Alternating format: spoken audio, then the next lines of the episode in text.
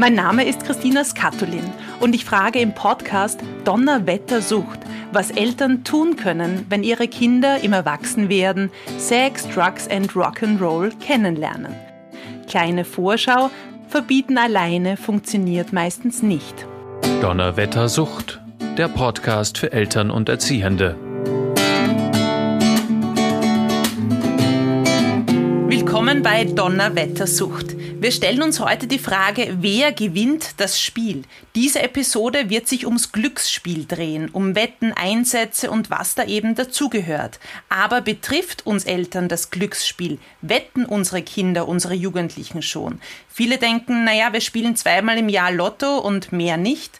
Doch Glücksspiel kann süchtig machen. Also sollten wir als Eltern diese Art von Spielen doch am Radar haben. Aber welche Strategien gilt es sich zu überlegen?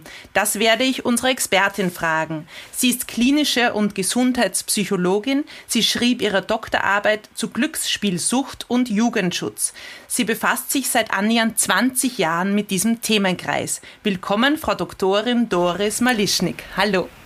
Hallo Christine, danke für die Einladung.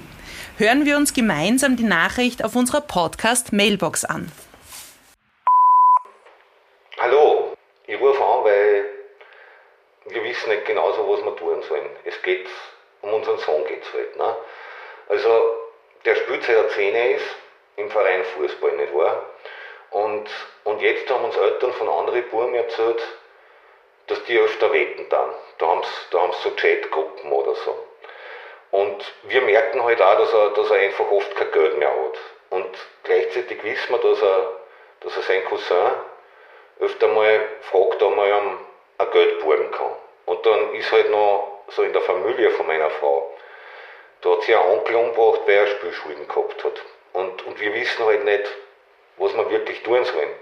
Wir sind uns da einfach nicht sicher, sind wir da jetzt hysterisch oder gibt es da vielleicht wirklich schon ein Problem? So eine Spielsucht oder sowas. Doris, diese Eltern machen auf mich den Eindruck, als ob sie nicht überreagieren wollen, aber die Alarmglocken läuten bei ihnen. Kann dieser Sohn jetzt aus Expertinnen-Sicht schon als spielsüchtig bezeichnet werden? Also die Alarmglocken in dem Fall halte ich für völlig berechtigt. Es ist einfach so, dass Geld ausborgen, das heißt, er kommt mit seinen eigenen finanziellen Ressourcen nicht mehr aus, einer der Alarmzeichen in der Entwicklung einer Problematik sein können. Ähm, das heißt, da würde ich auf jeden Fall als Elternteil dem nachgehen, nicht nur dem Geld ausborgen, sondern da steckt ja mehr dahinter. Das heißt, es wird die ganze Gruppe spielen, es ist eine gewisse Gruppendynamik. Man muss auch schauen, dass Sportwetten an sich erst ab dem 18. Lebensjahr abgegeben werden dürfen. Wer gibt das ab für die Jugendlichen? Und äh, man müsste in diesem Verein genauer hinschauen, sich vielleicht mit anderen Eltern zusammentun. Als glücksspielsüchtig würde ich den Sohn jetzt auf keinen Fall noch bezeichnen, weil dafür ist auch ein Symptom, was man jetzt einmal wahrgenommen hat, viel zu wenig.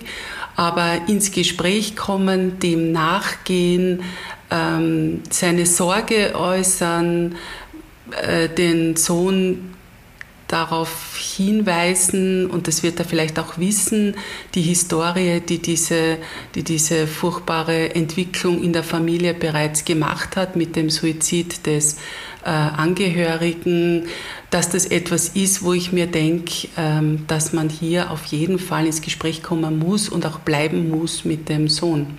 Darf ich noch bei den Sportwetten fragen, die man fühlt sich ja dann so als Experte, als Expertin. Sind die, die mehr im Fußball drinnen sind, werden die mehr gewinnen als ich, die mich bei Fußball nicht auskennt? Also haben die wirklich dann größere Chancen, weil sie sich so gut auskennen oder das glauben? Das klingt nämlich, das ist das, glaube ich, wo man vielleicht sich denkt, ah, da gewinne ich dann sowieso, weil ich weiß, wer ist besser.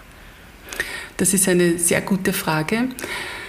An sich muss man sagen, ja, natürlich ein Expertenwissen führt mich dazu, dass ich Clubs, dass ich Matches richtiger einschätzen kann. Auf der anderen Seite ist es nicht so, weil sonst könnte man ja alles vorhersagen, dass das ein, ein, eine sichere Einschätzung ist, äh, weil der Ausgang sozusagen nach wie vor offen ist, wer jetzt dieses Spiel gewinnt.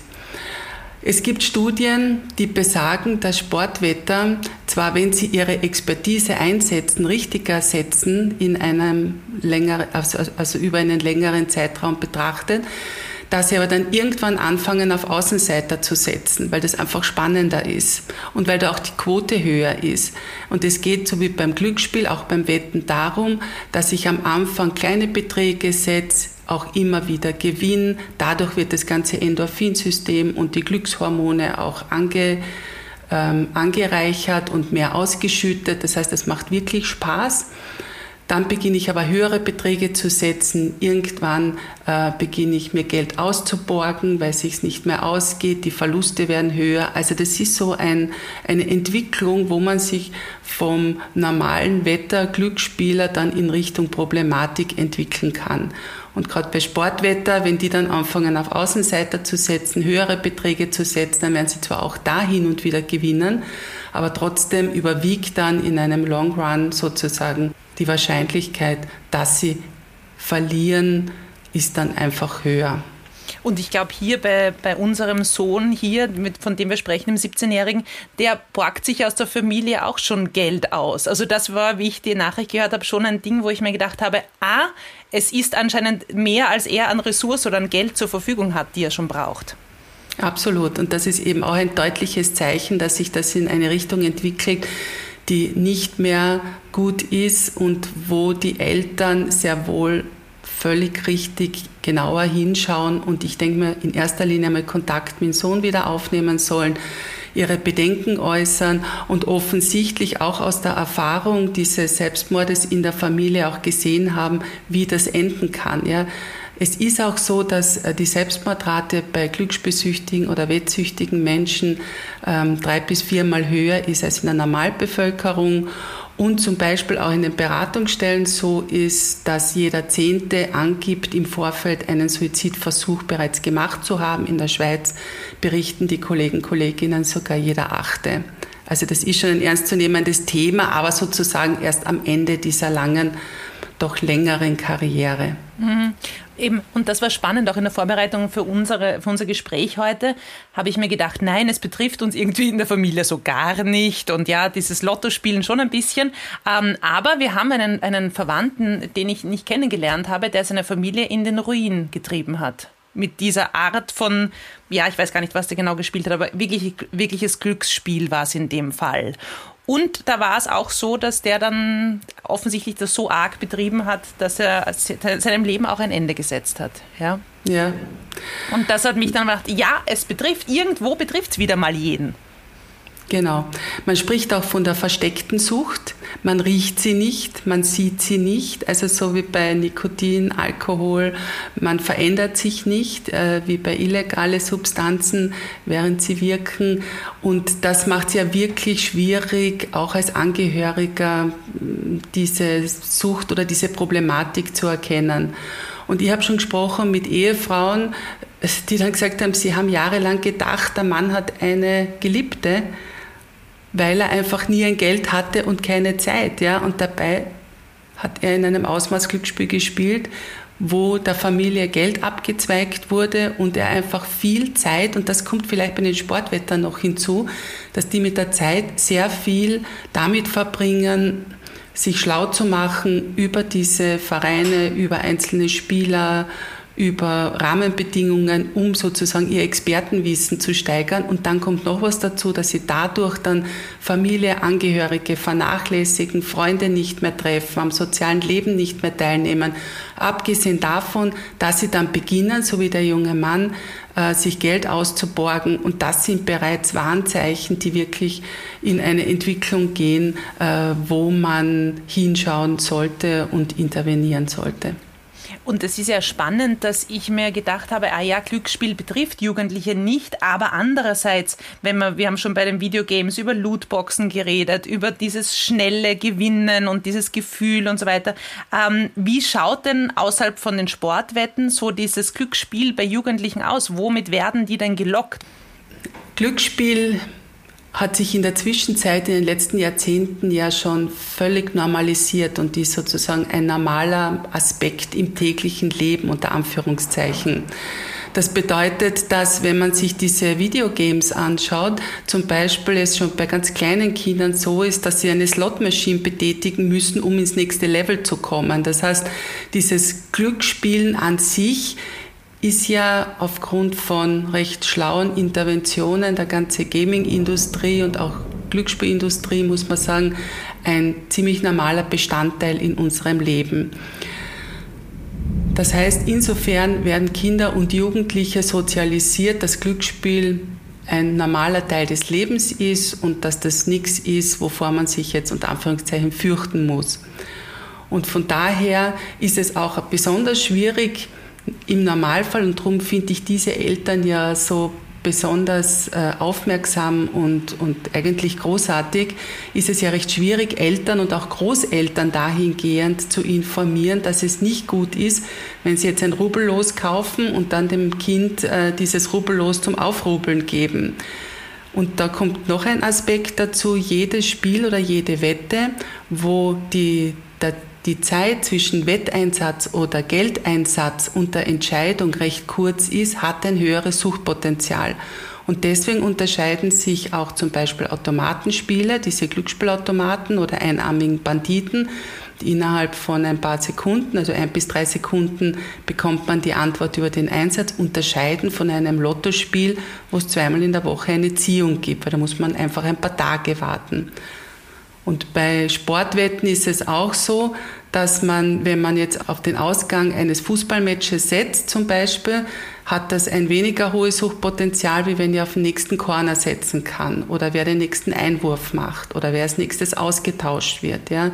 Da verkürzt sich dann sozusagen wiederum auch während des Spiels die Zeit zwischen Einsatz und Ergebnis. Und das ist etwas, was dann diese Erregung, diese Ausschüttung von Glückshormonen erhöht. Je kürzer dieser, diese Zeitvorgabe zwischen Wetteinsatz und Ergebnis ist. Und so wie du sagst, Kinder laufen sehr wohl dieser Endorphinausschüttung hinterher, die machen all das, was Spaß macht. Dazu kommt, dass das kindliche Gehirn oder das Jugendliche eigentlich erst mit dem 25. Lebensjahr circa ausgereift ist, um wirklich ähm, Verantwortung im vollen Ausmaß übernehmen zu können. Und alles, was man früher und je jünger erfahren hat, das geht schnell, da fühle ich mich wohl, das ist eine Belohnung, ist eigentlich etwas, was ich dann als Erwachsener mit höherer Wahrscheinlichkeit wieder dorthin zurückgreife, was ich damals erlebt habe. Und deswegen vielleicht noch einmal zu diesen Rubellosen. Äh, wenn Kinder sehen, dass sie für einen Einsatz von einem Euro auf einmal 10 Euro bekommen, ist das das Zehnfache ihres Einsatzes. Und sowas lässt sich halt auch dann schwer löschen. Und deswegen, Glücksspiele sind in Österreich von den Lotterieangeboten ja ab 16 erlaubt, die anderen alle ab 18. Mhm. Wäre es natürlich aus unserer Sicht erfreulich, wenn alles ab 18 erst erlaubt wäre wenn ich drüber nachdenke, Doris, ich war mit meinen Großeltern früher auf Feuerwehrfesten, da haben wir Lose gekauft. Das hat mir Spaß gemacht, weil ich eben gleich was gewonnen habe, wie du das äh, sagst. Ähm, und meine Eltern haben auch viel geschnapst mit meinen Großeltern für kleine Einsätze. Hat mir immer gut gefallen, aber dabei ist das auch geblieben. Ähm, ist das schon problematisch? Problematisch. Ich muss an meine eigene Laufbahn, mein eigenes Leben zurückdenken. Auch ich habe mit meiner Großmutter Karten gespielt um damals Groschen. Auch ich wurde nicht glücksbesüchtig. Und das ist halt etwas, was man mit bedenken muss, dass der Großteil keine Problematik entwickelt. Ähm, auf der anderen Seite, die Feuerwehrfeste, ich zum Beispiel habe immer verloren. Ja? Und das ist vielleicht etwas, was man mitbedenken muss, was auch immer wieder von späteren Glücksbesüchtigen erzählt wird, dass ein höherer Gewinn am Anfang etwas ist, was ähm, an das man sich später immer wieder erinnert. Also ich erinnere mich an einen jungen Mann, der gesagt hat, wie ich das erste Mal vor den Slot Machines gesessen bin und ich habe damals 10 Schilling reinkaut Und dann auf einmal hatte ich einen großen Gewinn, es begann zu blinken, äh, eine Musik erdönte und es sind die Münzen nur so rausgerattert aus dieser Maschine. Und rundherum in diesem Gasthaus haben sich alle umgedreht. Ich habe eine Lokalrunde gemacht. Das hat was mit mir gemacht. Und an diese Situation denke ich immer wieder zurück. In der Zwischenzeit hat derjenige aber schon ähm, ganze Häuser verspielt. Ja. Und äh, das erinnert ein bisschen an diesen, wenn man so will, ersten Schuss eines Heroinsüchtigen, ist jetzt vielleicht ein bisschen weit hergeholt oder ein bisschen sehr krass, aber es ist schon ähnlich, dass einfach dieser Endorphinausstoß, diese Glücksspielhormone etwas sind, ähm, an das sich die Leute sehr gerne erinnern und die auch damals waren. Was da dazu kommt, ist, dass sich meistens auch um Persönlichkeiten handelt mit einem geringeren Selbstwert und vielleicht leicht depressive Episoden, die eh eher schon weniger an Glückshormonen von ihrer eigenen ähm, Ausstattung her vorhanden sind und dass die dann in solchen Momenten plötzlich im Mittelpunkt stehen, gefeiert werden und auf sie angestoßen wird, das ist halt mit ein etwas, an das sich die Leute sehr gerne dann wieder erinnern. Ja. Ist das ein, ein guter Zufall gewesen, so dass dieser Mann da so toll gewonnen hat? Oder spürt der Automat, das ist einer, der begonnen hat und deswegen äh, gewinnt er jetzt einmal, damit er bei mir bleibt? Also ist das irgendwie manipuliert, jetzt so direkt gefragt? Nein, das ist also in Österreich bei den legalen Angeboten sicher nicht. Die sind ja alle überprüft und freigegeben durch das Bundesministerium. Aber es ist schon so, dass immer wieder Belohnungen kommen. Und wenn wir uns erinnern an unsere Schulzeit, Kinder und das äh, Konditionieren, äh, dann weiß man auch, wie schwer sowas zu löschen ist. Ja? Weil zum Schluss hat die Taube, ich glaube, 30.000 Mal gepickt für ein Korn. Genau. das sind Dinge, die weiß man dann für immer und da kann man sich wahnsinnig gut hineinfühlen ins sowohl Gute als auch Schlechte. Aber das Positive natürlich, glaube ich, gibt ja noch mehr Kraft zum, zum noch weitermachen. Was sind denn so die Motive? Wir wissen es jetzt hier bei, bei unserem ähm, Burschen hier, der sagt, okay, das ist das Fußballspiel. Ähm, warum, warum spielen Jugendliche noch? Warum fangen die eigentlich mit dem Glücksspiel an? Jugendliche sind sicher auch in einer Zeit, wo das Geld noch nicht so wahnsinnig flüssig vorhanden ist, aber doch für viele ähm, ein Statussymbol und notwendig ist, um ähm, oder für manche notwendig ist, um sich gewisse Dinge leisten zu können.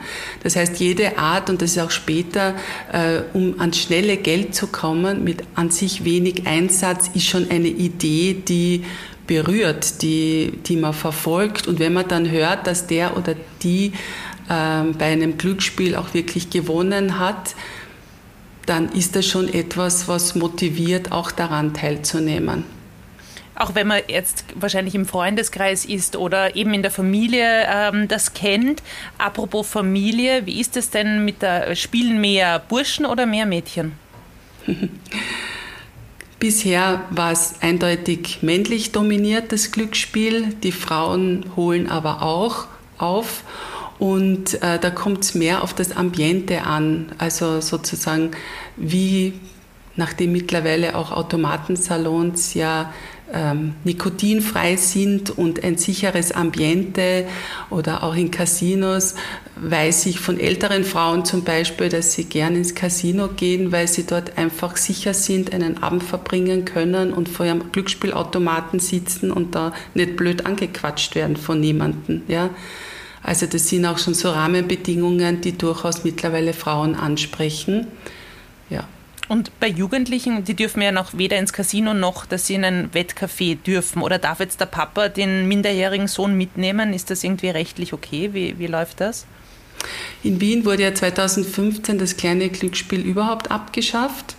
Ähm, das heißt, es gibt in Wien nur die äh, Casinos und äh, die Videolotterie-Terminals weil das ein Bundeskonzessionär sind.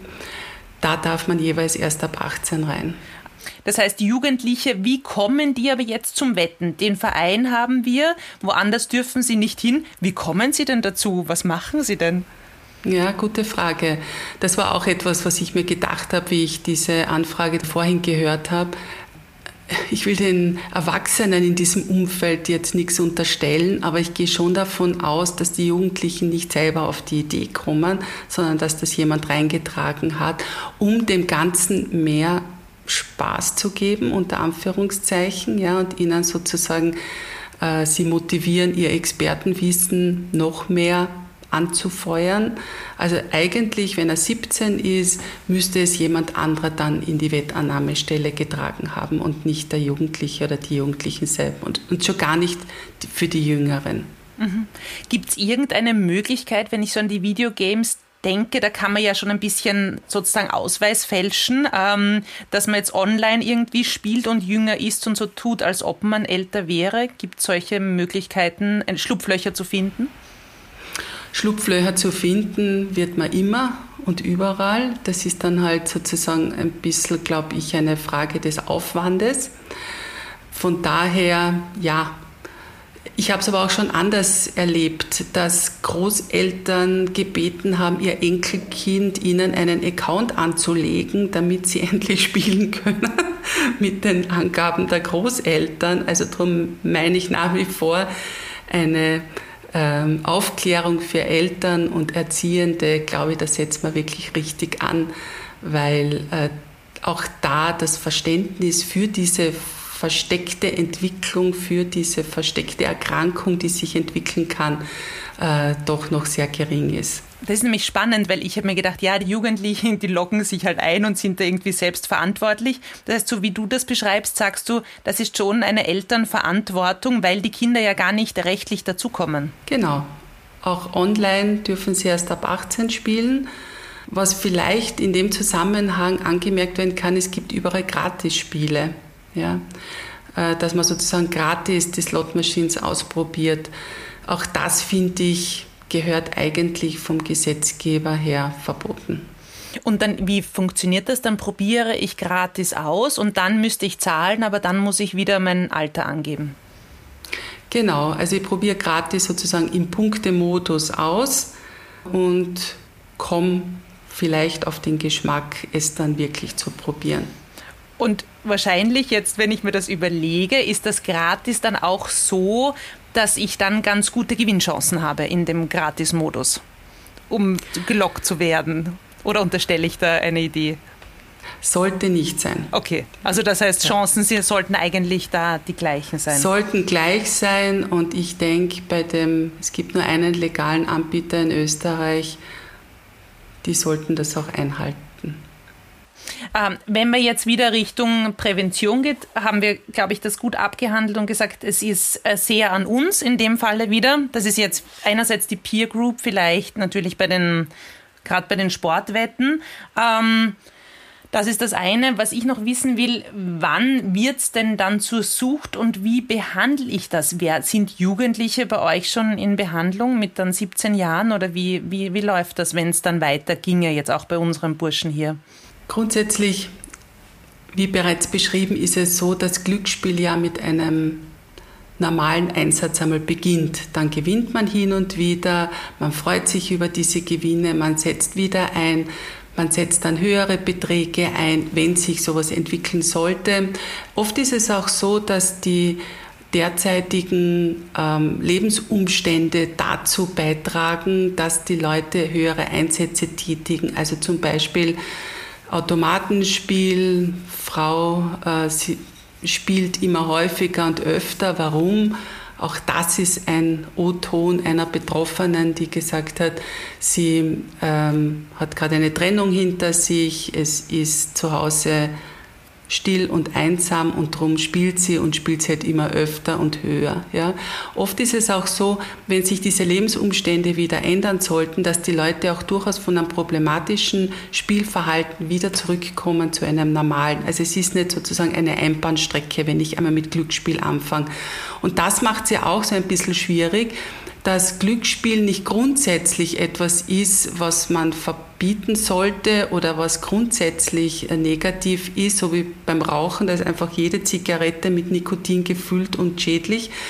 Aber je öfter, je höher, je mehr man spielt, ähm, wenn man sich Geld ausborgt, soziale Kontakte vernachlässigt, das ist dann die Entwicklung in Richtung Problemverhalten. Und bei der Glücksspielsucht, da ist etwas, was jetzt noch gar nicht Thema war, was es besonders ausmacht, das ist der sogenannte Kontrollverlust.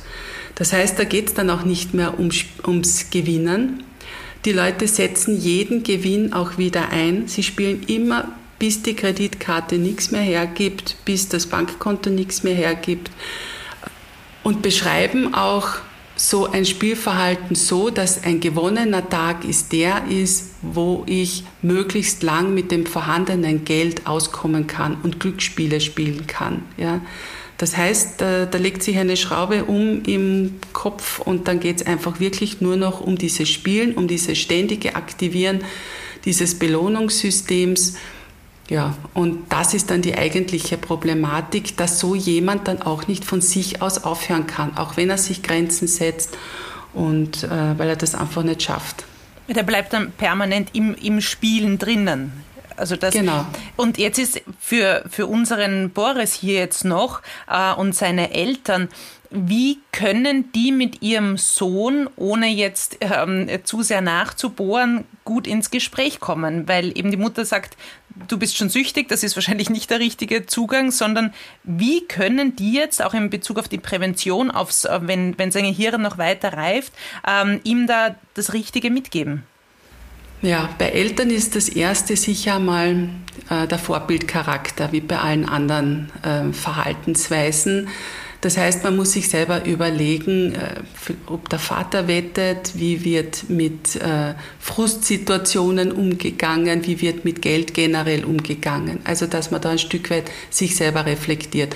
Das Gespräch mit dem Sohn, äh, denke ich, hat schon erstens einmal stattgefunden, so wie Sie es beschrieben haben, und zweitens kann man das wieder suchen und sollte man auch suchen, indem man vom Sohn sich erklären lässt, äh, wie ist das, auf was setzt du, einfach die Dynamik erklären lässt, was ist daran das Interessante und dann einfließen lässt, dass man einfach ähm, mit dem Ausborgen und äh, mit dem, dass das offensichtlich mittlerweile seine finanziellen Ressourcen sprengt, eine Dimension angenommen hat, wo man jetzt das Gespräch unbedingt suchen will. Und im Hintergrund, das wird er auch wissen, dass von der Mutter der Verwandte äh, sich sogar ähm, Selbstmord der letzte Ausweg war. Also dass das einfach etwas ist, wo sich die Eltern Sorgen machen. Und ich glaube, auf diesem Level, ich mache mir Sorgen um dich als Person, äh, lass uns da gemeinsam hinschauen, ist das schon einmal eine gute Gesprächsbasis.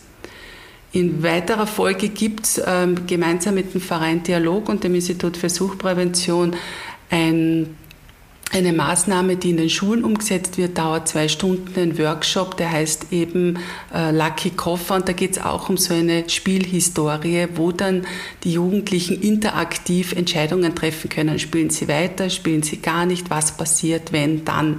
Das wäre auch eine Möglichkeit, dass man es im Schulkontext ansetzt und eine weitere ähm, Situation muss man auch sicher genauer hinschauen, was da in dem Verein vielleicht gemeinsam mit anderen Eltern wirklich hm. abgeht sich da auch zusammenzuschließen oder mit den, mit den anderen Eltern oder auch mit den Kindern vielleicht ähm, oder mit den Jugendlichen gemeinsam. Wäre der optimale Fall, wenn wir uns das jetzt so, ähm, so, so bauen. Sagst du mir noch einmal, die, in Schulen finde ich das sehr spannend, heißt noch einmal, der ist Lucky Koffer oder wie, wie, wie heißt ja, der? Und das genau. ist, das ist ein, ein, ein, ähm, eine Online-Geschichte, wo ich mir das anschaue oder packe ich dann einen Koffer aus?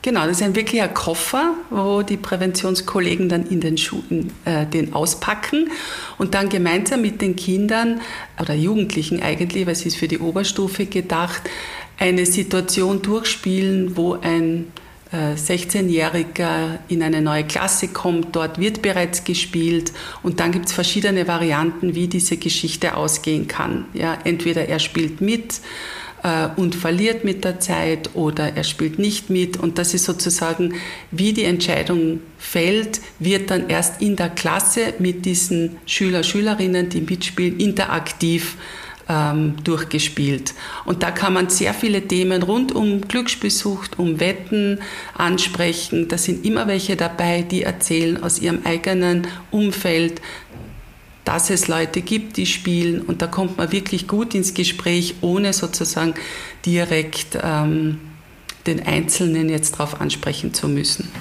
Könnte man sich das für zu Hause auch besorgen, diesen Koffer? Es lebt eigentlich von der Klassendynamik okay. und davon, dass es mehrere macht. Was ich mir schon vorstellen kann, ist, dass man es in so einem Verein macht. Also es wäre auch für ja, für die Jugendarbeit gedacht, äh, das durchaus. Aber da müsste man mit dem Verein Dialog reden. Das finde ich gerade eine schöne Idee, dass du das in den Verein, dass man es mitnimmt und das spielerisch in einer Form ähm, vielleicht auch angeht, im wahrsten Sinne, weil es geht ja alles ums Spielen äh, genau. thematisch. Weil man darf wirklich nicht außer Acht lassen, dass 99 Prozent aller Leute ja nie ein Problem entwickeln, auch wenn sie spielen. Ja? Und deswegen muss man die Kirche im Dorf lassen. Aber was hier geschildert wurde von diesen Eltern, sind bereits Warnzeichen, wo man sehr wohl nachgehen sollte. Und 99 Prozent, die es nicht betrifft, ist schön und gut, aber wenn du als Familie zu dem einen Prozent gehörst, ähm, ist ein Gespräch oder vielleicht auch ein Koffer mal, der den Verein mitzunehmen ist, sicher eine, eine gute Möglichkeit. Genau. Und was noch dazu kommt, es gibt natürlich Beratungsstellen, es gibt Behandlungszentren. Also für den Wiener Raum ist es die Spielsuchthilfe, ist es das Anton Proksch Institut. Das sind jeweils spezialisierte Kolleginnen und Kollegen, wo man sich auch sehr wohl auch als Angehöriger hinwenden kann. Und wo kann man mit dir reden? Anrufen am Institut für Suchtprävention in Wien oder E-Mail. Vielen Dank, Doris, für das aufschlussreiche Gespräch rund ums Thema Glücksspiel. Danke, dass wir uns virtuell wie immer gesehen haben. Danke, liebe Eltern, Christina. danke dir. Und liebe Eltern, liebe Erziehungsberechtigte, rufen Sie uns bei allen Fragen rund um das Thema Sucht an. Unsere Mailbox erreichen Sie rund um die Uhr unter 01 205 552 502. Bis zum nächsten Mal bei Donnerwetter Sucht. Wenn Sie Beratung und Unterstützung suchen, dann wenden Sie sich unter der Telefonnummer 01 205 552 502 an den Verein Dialog oder informieren Sie sich unter www.sdw.wien. Dieser Podcast wurde finanziert vom Institut für Suchtprävention der Sucht- und Drogenkoordination Wien und wurde in Zusammenarbeit mit dem Verein Dialog produziert.